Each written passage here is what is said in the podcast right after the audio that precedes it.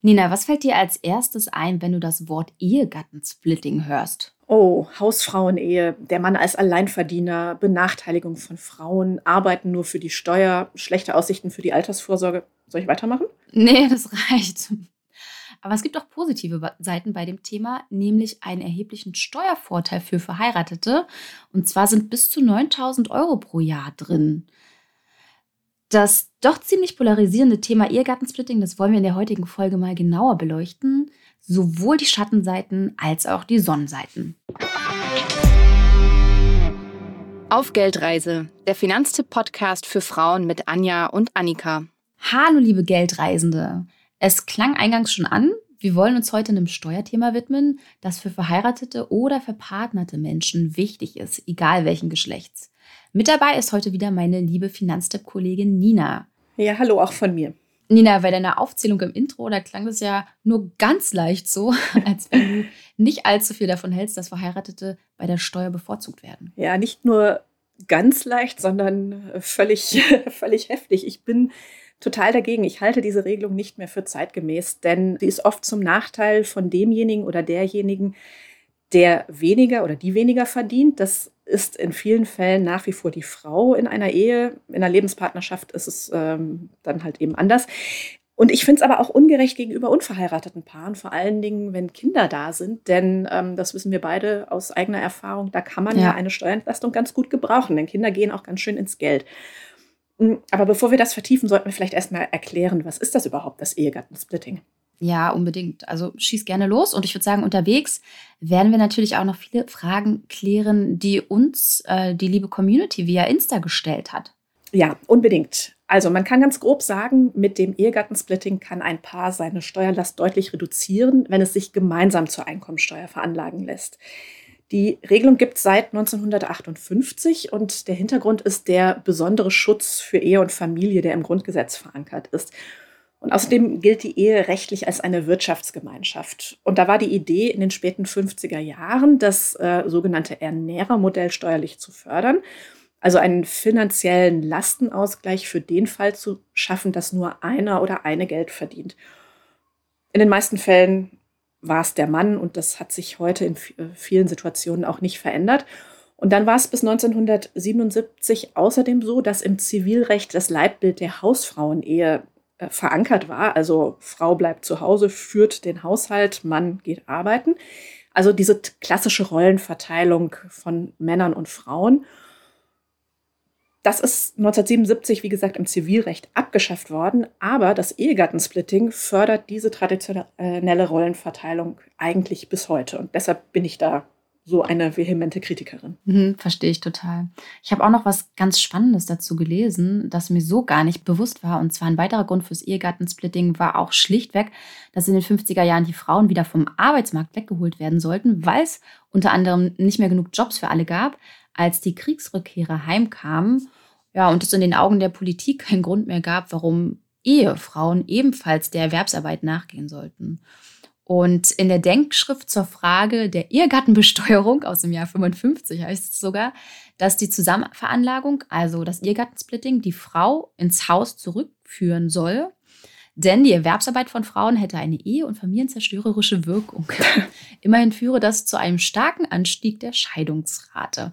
Also ja, klar, ne? Also wer finanziell unabhängig ist, muss sich nicht alles gefallen lassen und kann sich leichter trennen. Das stimmt schon. Aber trotzdem, das muss man sich mal vorstellen, erwerbsarbeitende Frauen waren sowohl arbeitsmarktpolitisch als auch familienpolitisch schlichtweg unerwünscht. Ja, das muss man sich wirklich mal auf der Zunge zergehen lassen. Also ganz schön krass, was sich Frauen oder insbesondere Ehefrauen ähm, zwei, drei Generationen vor uns äh, anhören mussten. Unfassbar eigentlich. Aber das Steuerrecht ist an der Stelle immer noch auf einem sehr, sehr veralteten Stand, finde ich. Ja, stimmt, total antiquiert, ja. ja. So, aber vielleicht lassen wir jetzt den historischen Exkurs mal sein. Wir wollen uns ja mit aktuellen Fragen beschäftigen. Also wieder zurück äh, zum Funktionieren des Ehegattensplittings. Also wie geht, wie geht das eigentlich? Anders als bei der Einzelveranlagung wird beim Ehegattensplitting nämlich nicht das individuelle Einkommen, sondern das gemeinsame Haushaltseinkommen, also das Einkommen beider Partner besteuert. Und die Entlastung bei der Steuer fällt umso höher aus, je größer der Einkommensunterschied ist äh, zwischen den beiden oder wenn einer sehr viel und die andere, ich bleibe jetzt mal bei der klassischen Mann-Frau-Aufteilung, die andere gar kein Einkommen hat. Da kann der Steuervorteil, du hast es eingangs gesagt, bei mehr als 9000 Euro liegen. Ja, ne, und das ist eigentlich schon ein schönes Sümmchen und damit sind wir eigentlich auch schon beim Benefit für die Eheleute, nachdem äh, Dave gefragt hat. Aber der Benefit, der hat ja auch seine Schattenseiten, vor allem individuell gesehen, weil eigentlich ist es ja auch eher nur für eine Partei ein Benefit, aber da kommen wir später auch noch ein bisschen genauer drauf zu sprechen. Ja, genau. Ähm, ich habe aber, das möchte ich hier an der Stelle gerne noch ergänzen, ähm, heute früh in einem Bericht über den neuesten Väterreport des Familienministeriums gelesen, die sagen da in, in diesem Artikel, den ich gelesen habe, herkömmliche Familienmuster und Rollenverständnisse sind zwar auf dem Rückzug, aber das dauert einfach. Also der gesellschaftliche Wandel insgesamt ist doch eher eine Schnecke. Auch wenn die Alleinverdiener-Ehe nicht mehr so hoch im Kurs steht, ähm, dauert es einfach lange, bis sich das ändert. Mhm, äh, klar. Genau. Also aktuell sind es nur noch 14 Prozent der Männer und Frauen, die die Alleinverdiener-Ehe als das beste Modell empfinden. 2007, also vor, äh, rechne, rechne, 14 Jahren, waren es immerhin noch 20 Prozent der Paare.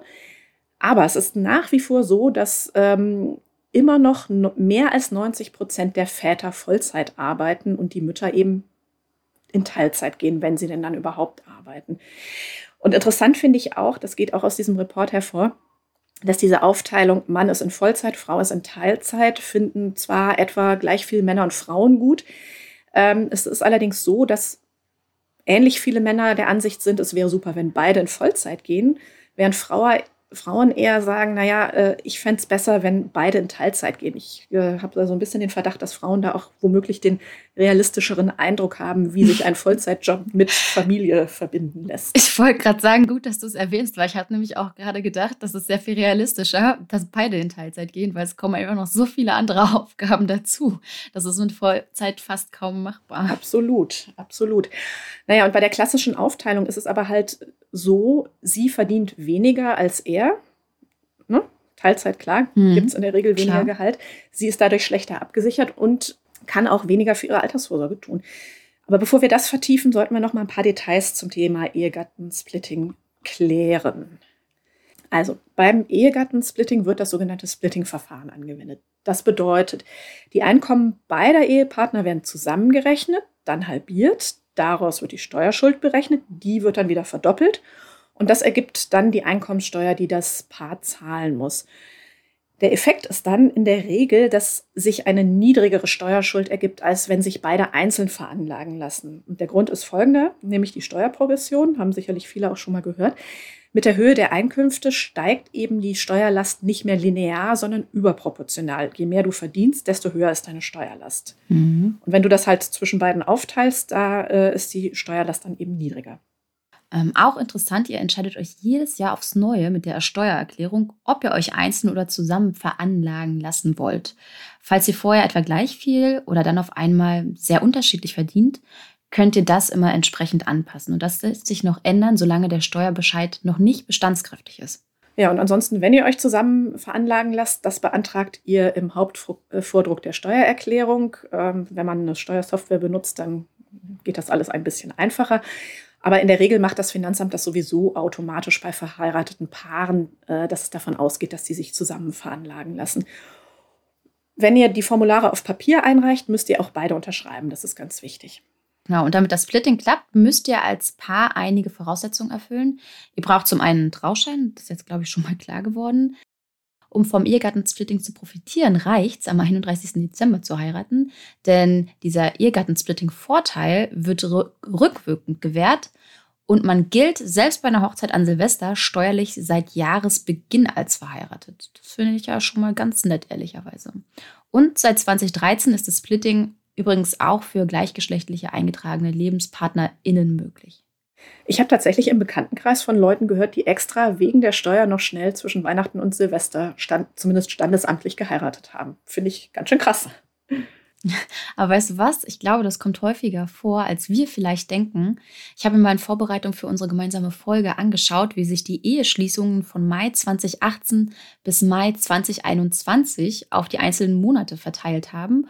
Und Dezember ist mit Abstand der beliebteste Wintermonat. Und nicht nur das, betrachtet man einen Zeitraum vom November bis Mai, ist selbst da der Dezember noch der Monat, in dem die Leute am häufigsten heiraten. Ja, das ist echt erstaunlich. Das hätte ich nicht gedacht. Man denkt doch eigentlich immer so, der Hochzeitsmonat ist Mai oder Juni. Hm. Naja, aber gut, äh, sei es drum. Ähm, wichtig fürs Ehegattensplitting, das sollten wir auf jeden Fall erwähnen. Beide Partner müssen ihren Wohnsitz in Deutschland haben. Beide haften gemeinsam für die insgesamt zu zahlende Einkommenssteuer. Das heißt, der eine Partner muss also für die Steuerschuld gerade stehen, die rechnerisch auf den anderen Partner entfällt. Umgekehrt heißt das aber auch, eine rechnerische Steuererstattung bei dem einen ist auch ein Gewinn des anderen oder der anderen.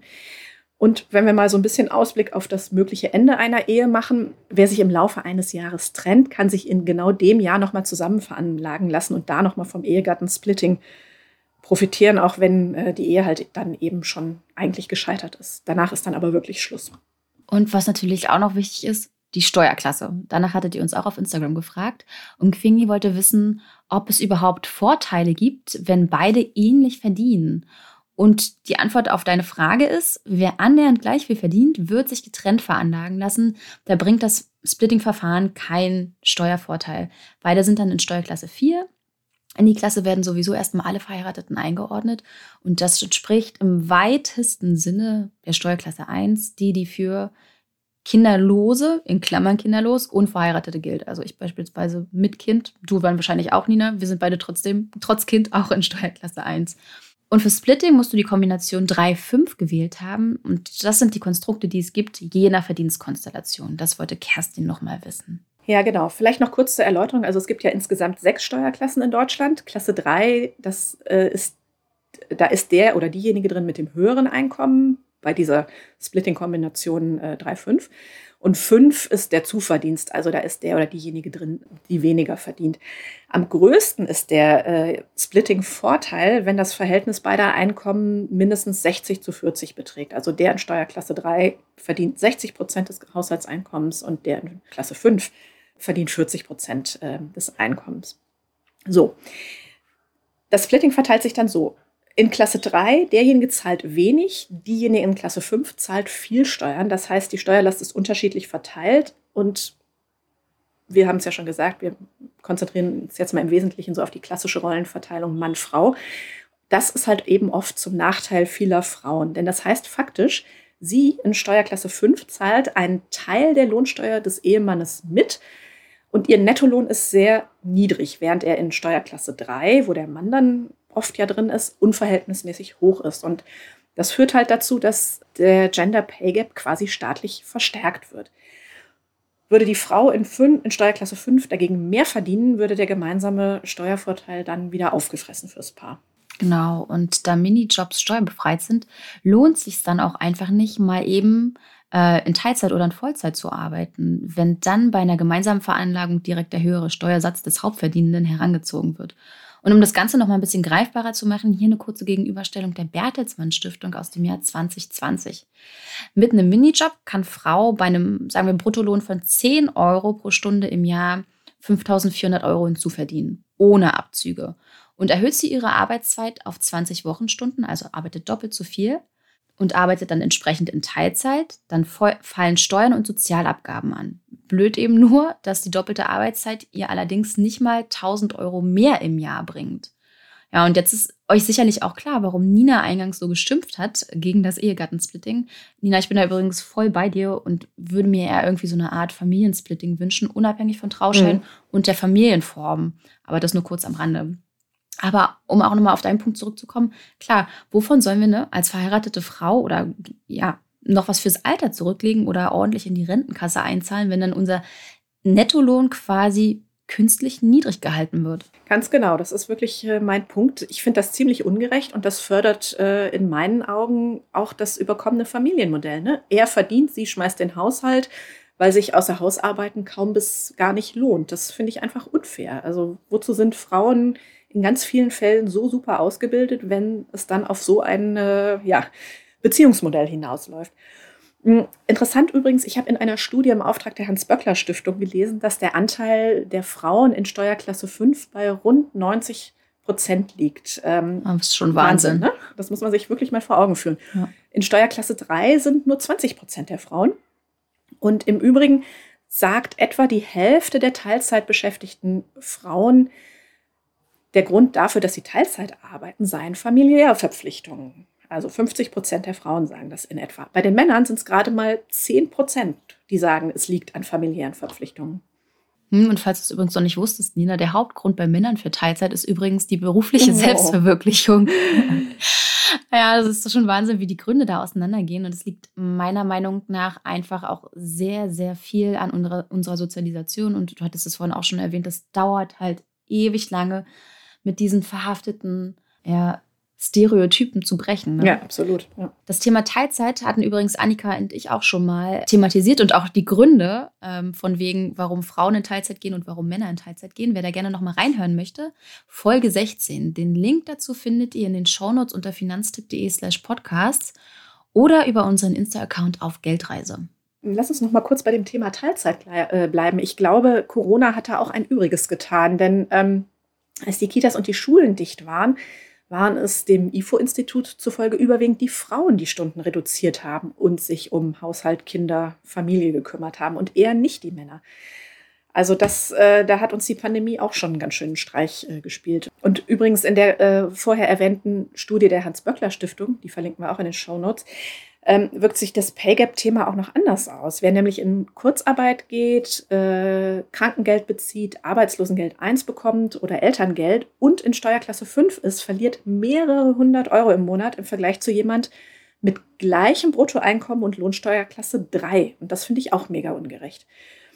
Hm, das liegt daran, dass äh, diese Lohnersatzleistungen halt eben anhand des Nettoeinkommens berechnet werden und in Lohnsteuerklasse 5 sind halt überproportional hohe Steuerabzüge und das reduziert dann einfach das Netto.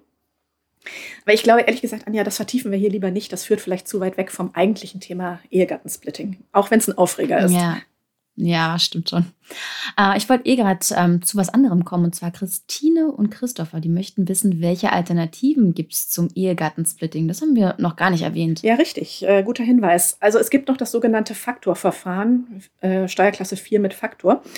Und äh, ich finde die Überschrift unseres äh, Ratgebers, den wir da bei Finanztipp von unserem Kollegen Udo zu dem Thema haben, der sagt eigentlich schon, was der Kern der Sache ist bei diesem Faktorverfahren. Nämlich, so teilen die Partner die Lohnsteuer fair auf.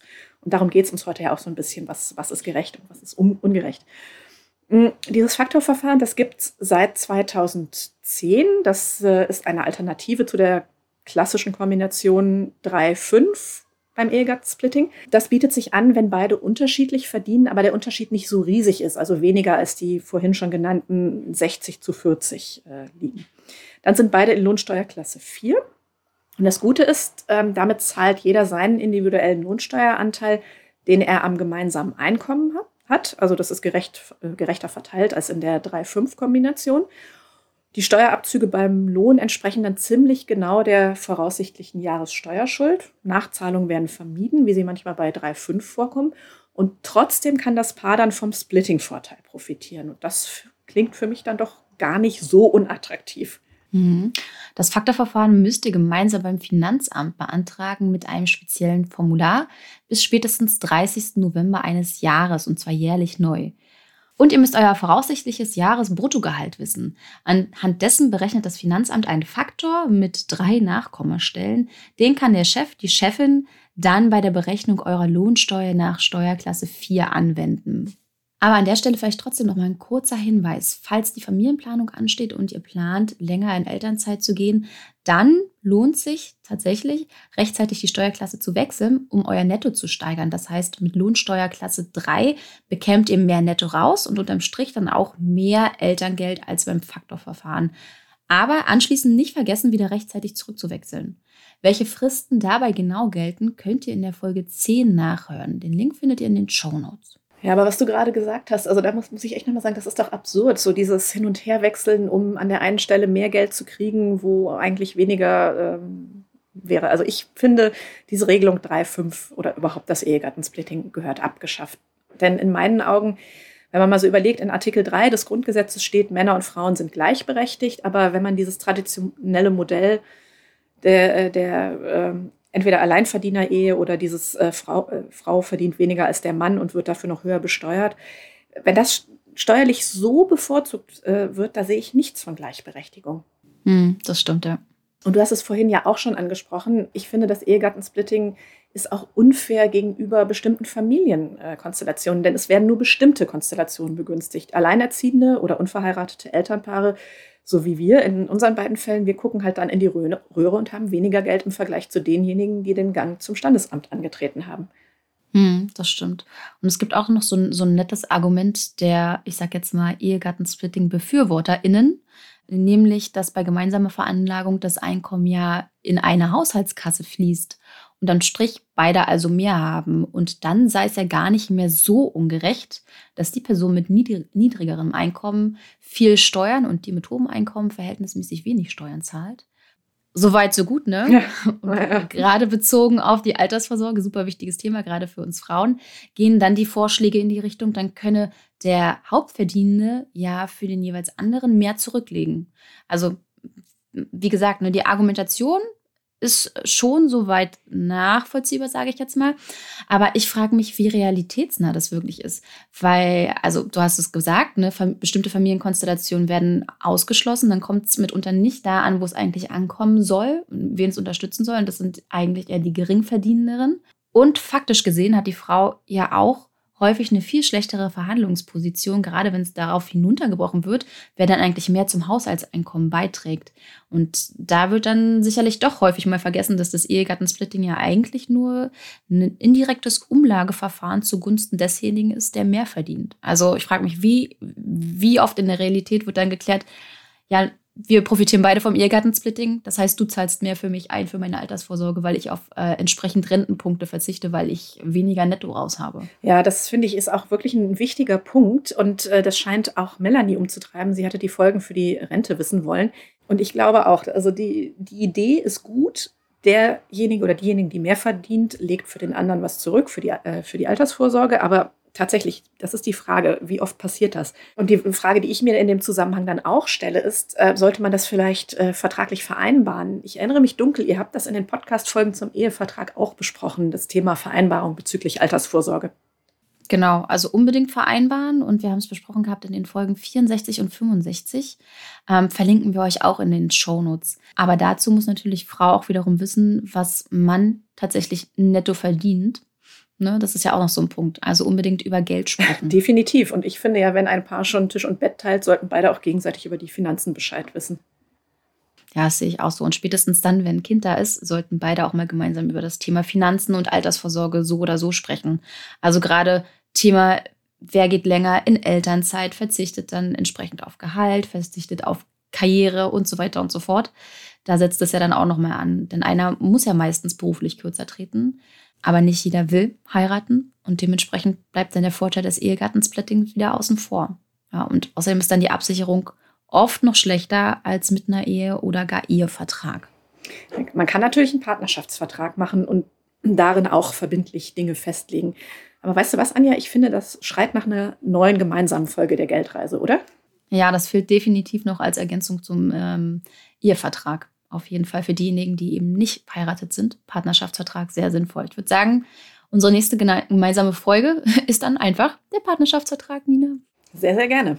So, ich würde sagen, das Thema Ehegattensplitting, das haben wir heute ganz gut beleuchten können und einige Vor- und aber auch Nachteile sind ähm, dabei deutlich geworden, aber auch wie ihr das Ganze etwas fairer gestalten könnt in eurer Partnerschaft. Ja, und ansonsten, ihr habt es gehört, ab demnächst kommt das Thema Partnerschaftsvertrag. Wenn ihr da noch irgendwelche Fragen habt an Nina und mich, die wir mitnehmen sollen in die Podcast-Folge, immer gerne her damit. Und Nina, ich würde sagen, wir verabschieden uns an der Stelle, oder? Ja, würde ich auch sagen. Tschüss. In diesem Sinne, tschüss, bis zum nächsten Mal.